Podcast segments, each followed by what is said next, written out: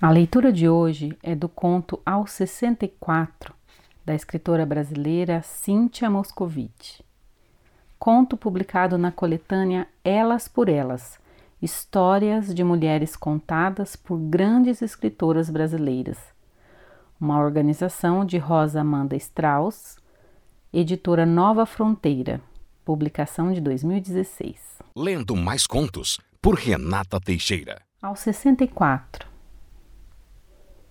Neide nunca tinha pensado naquilo até que, mexendo um cremezinho de laranja na cozinha, a TV sobre o balcão ligada, a nutricionista do programa das 10 da manhã falou: Ninguém é obrigado a parecer velho. Tirando aquela prisão de ventre que fazia até inchar a barriga, a bexiga que andava meio solta, a pressão que não baixava de jeito nenhum, e a canseira provocada por aquele horror de exames que o médico tinha pedido, Neide considerou que aos 64 anos até que não parecia velha. Mexeu o creme com mais vigor. A dermatologista deu a parte. Alguns estudos afirmam que a velhice começa aos 36 anos de idade. Aos 36, ela já era casada havia 12 anos com João Carlos, já era mãe dos gêmeos, já sustentava a casa e tinha até contratado uma auxiliar só para atender as freguesas que batiam palmas no portão. Aos 36 anos, João Carlos já tinha sido despedido da firma e já indicava que ia se tornar um deprimido de marca e um desempregado crônico. O fogão de seis bocas e a campainha com barulho de sino vieram depois e seus préstimos de doceira eram anunciados numa tabuleta de madeira na qual se havia escrito com tinta de parede: Vende-se tortas. A apresentadora, que já nem era tão mocinha, considerou que tudo dependia do estado de espírito da pessoa e das escolhas feitas durante a vida. Às vezes é preciso dizer não. Neide pensou que falar era fácil e que mais a vida mandava do que ela escolhia. Na TV, a palavra era do geriatra, um homem robusto, de tez bronzeada e cabelos fartos e grisalhos. As pessoas podem continuar sexualmente ativas até a morte. Literalmente, o amor não tem idade. Neide sentiu uma tontura e de repente a colher de pau caiu ao chão com barulho espalhando pingos grossos de creme sobre o piso de cerâmica branco. Foi bem na hora em que João Carlos entrou na cozinha. Estava com sede. Ainda tonta, ela se abaixou para juntar a colher, momento em que reparou que as pantufas de lã do marido eram sebentas, mancha em cima de mancha. Levantando o tronco, não sem dificuldade, varreu com os olhos a figura diante de si pijama azul de listras estava tão acabado que nem dava para pano de chão. A barriga do marido, que se tornara saliente como se ele trouxesse uma bola logo abaixo do peito, esgarçava as casas dos últimos dois botões. A tontura deu uma pequena trégua, o suficiente para que ela se desgostasse à visão do descaimento. Passou a colher de pau no jato da torneira e voltou a mexer com energia a espuma que já ia levantando na fervura. João servira-se de água e permanecia de pé, o copo de vidro grosso na mão, olhando para ela. Refeita e conformada, Neide pediu pelo amor de Deus que ele fizesse a barba, tomasse um banho, trocasse de roupa.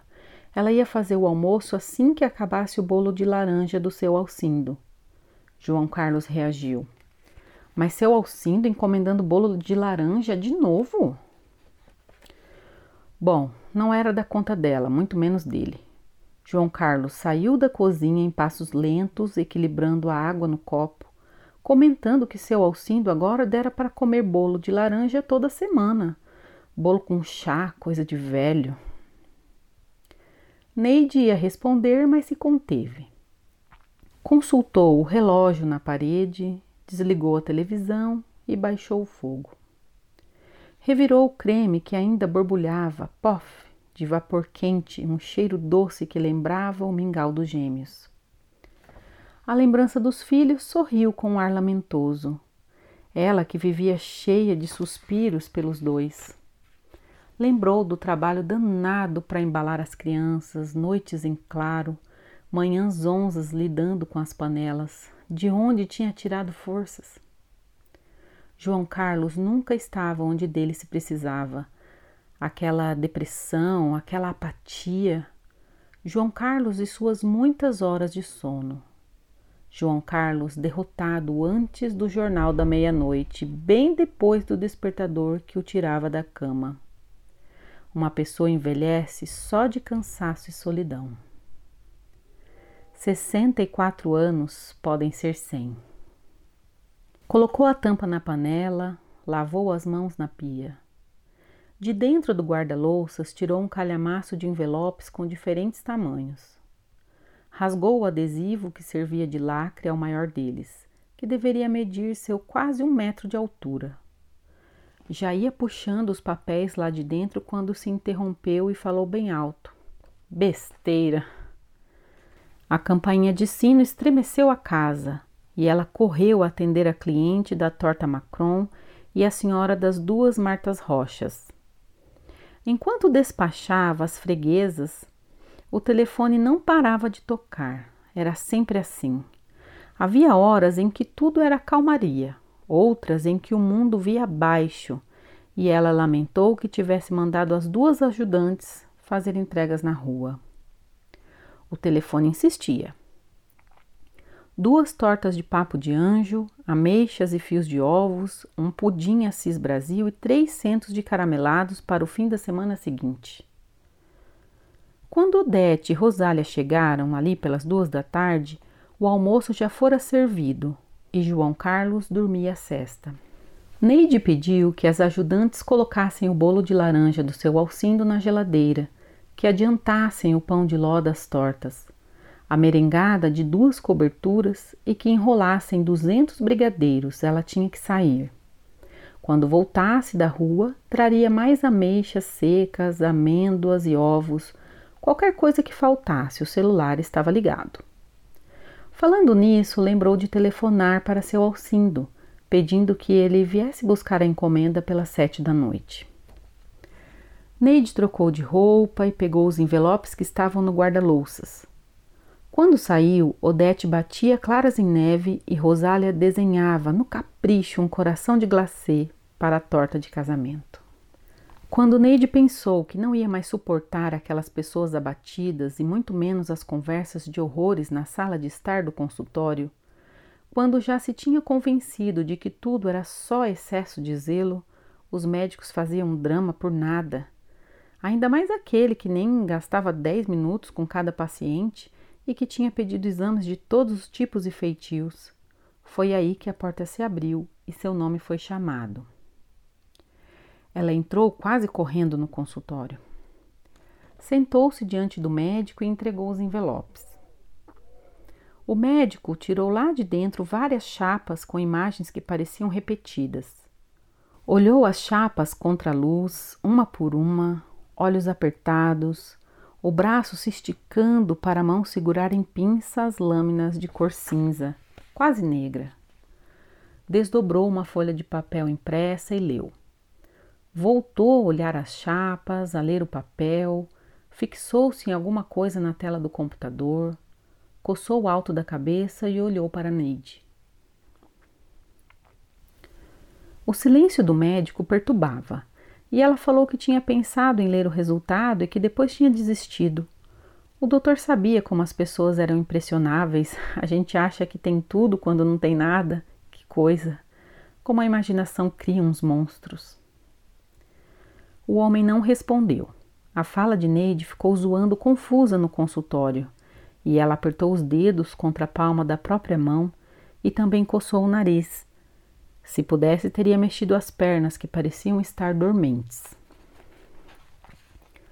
O médico tirou um livro bem grosso da prateleira e deu uma folheada. Neide, adiantando o corpo, sentou-se quase na beirinha da cadeira. Quando o homem fechou o livro, Olheiras acinzentadas pesavam de repente abaixo dos olhos, o rosto desfigurado. Ele pegou a folha de papel e sublinhou uma das linhas. Tem uma coisa aqui, disse, batendo com a ponta da caneta no que deveria ser o aqui a que se referia. Neide olhou para a ponta da caneta, para a unha do médico e para os livros na prateleira ao lado da escrivaninha. Lembrou da dermatologista dizendo que a velhice começa aos 36 anos. O que ele estava querendo dizer? O homem largou a caneta e espalmou as duas mãos, alisando com minúcia a superfície do papel. A senhora tem vindo sozinha às consultas, dona Neide. Ela respondeu rápida. Odeio incomodar os outros. O médico aproximou o corpo da escrivaninha. Dona Neide, na nossa primeira consulta, a senhora disse que tem marido e dois filhos. Será que poderia voltar aqui amanhã acompanhada? As pernas de Neide passaram a pesar dentro da imobilidade.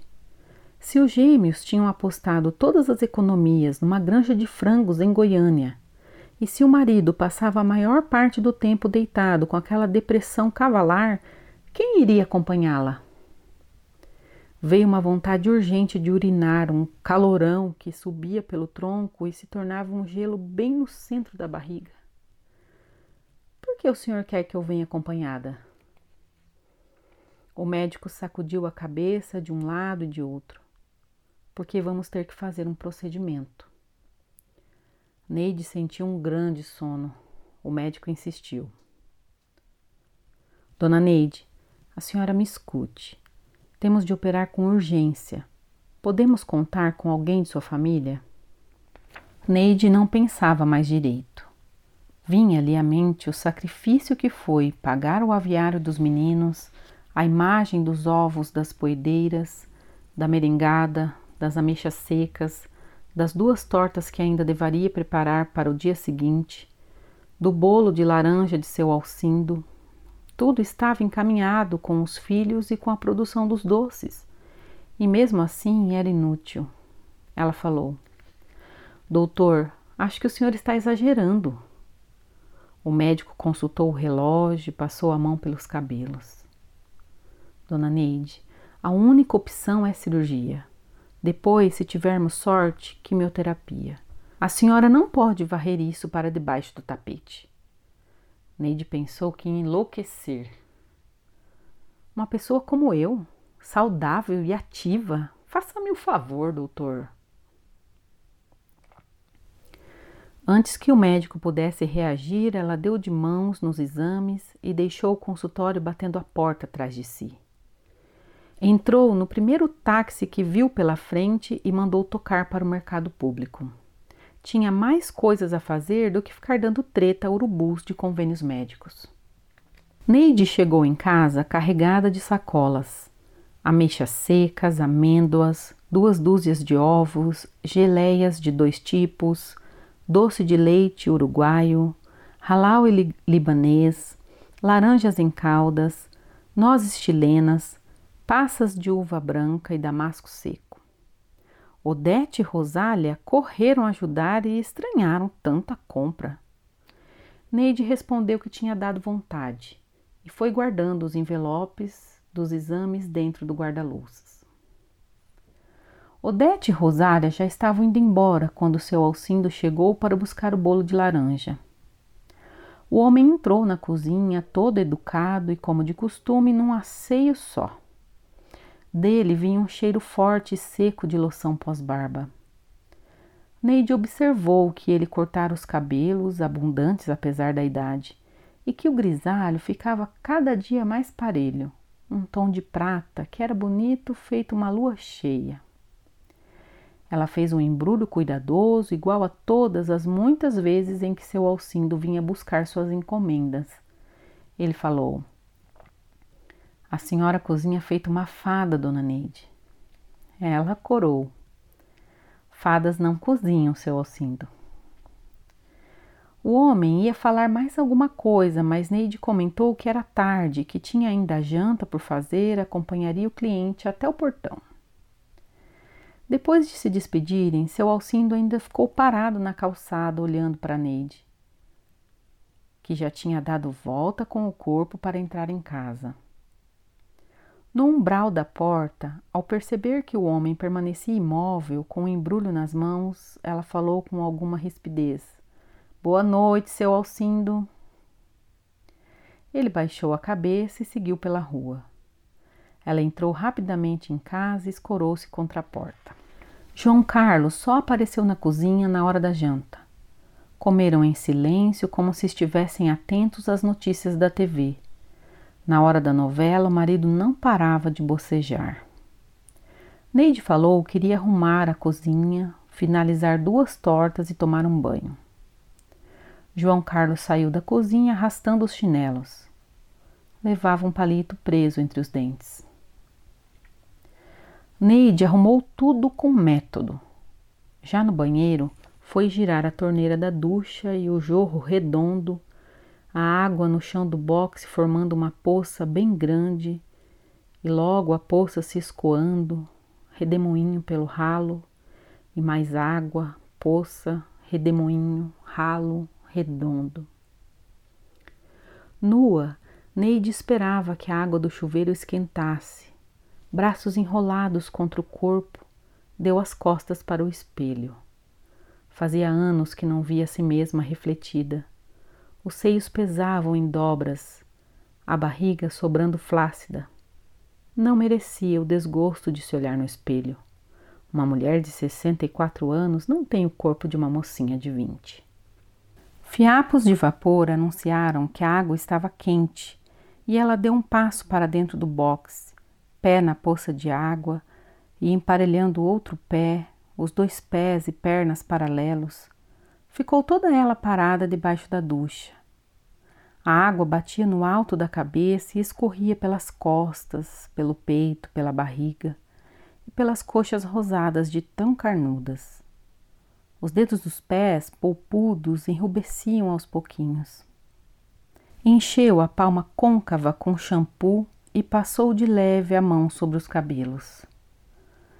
Sentiu que ia se adensando uma espuma com cheiro de frutas entre o morango e a uva, como um chiclete de cheiro doce, ou como um xarope em que a anilina imita a cor forte do açucarado. Um vapor tão limpo. No entanto, ela passava a mão na barriga e se apalpava no umbigo e abaixo dele sentia dor. Saiu do banho e vestiu um roupão. O sopro do secador vinha perfumado do shampoo e ela ficou muito tempo ajeitando os cabelos.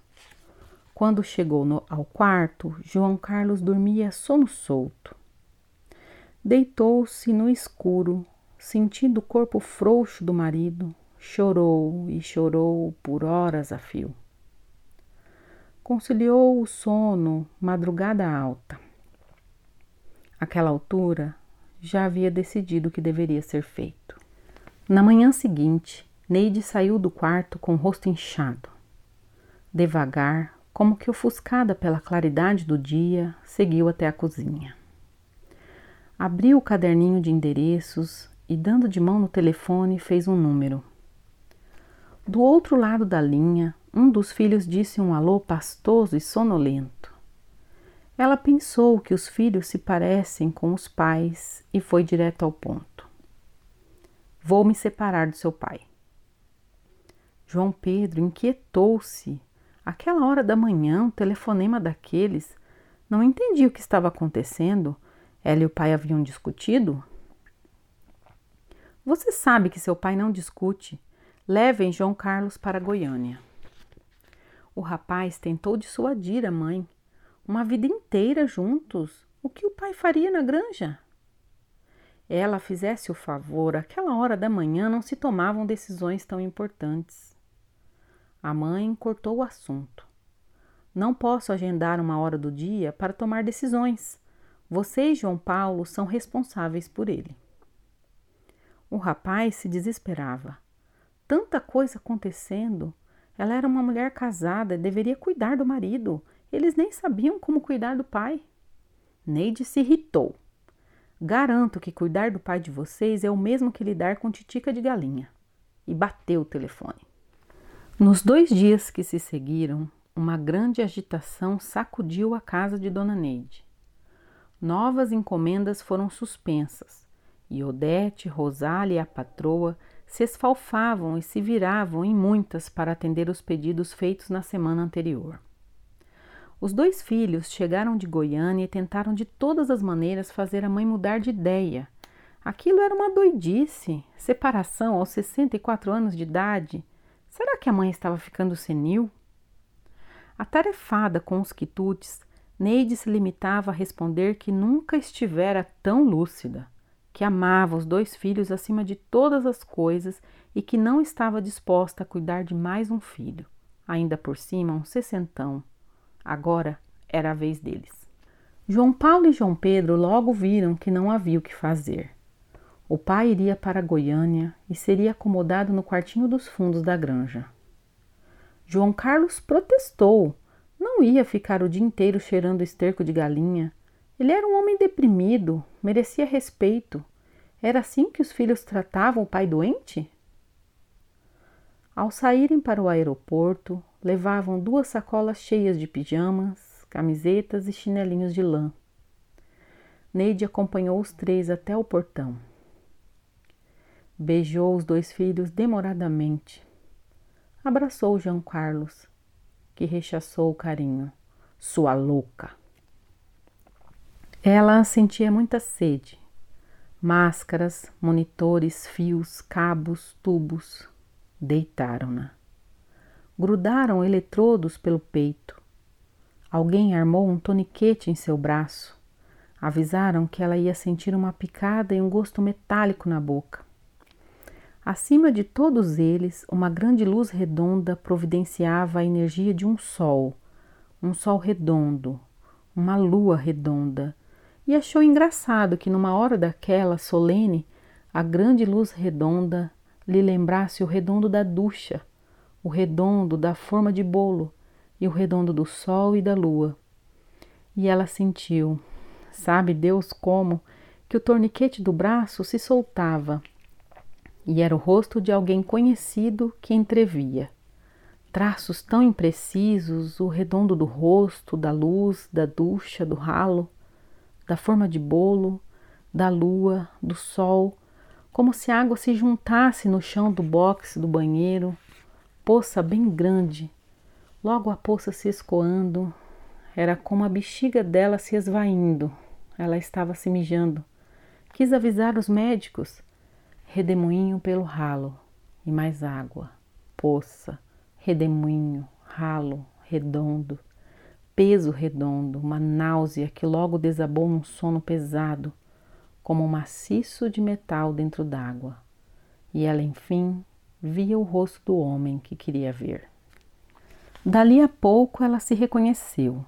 O teto branco e parado, o corpo pesado, os olhos querendo fechar, o tempo passando ou não passando, a consciência de cada segundo, e antes a consciência de cada fração do segundo fazendo tum, tum na têmpora, tum, tum no fundo do ouvido, um sibilar lento e cheio de S's, o ar imposto e comprimido, dois tubinhos plásticos dentro das narinas o ar que ia cavucando o nariz e abria um buraco seco e gelado entre os olhos, logo abaixo da testa.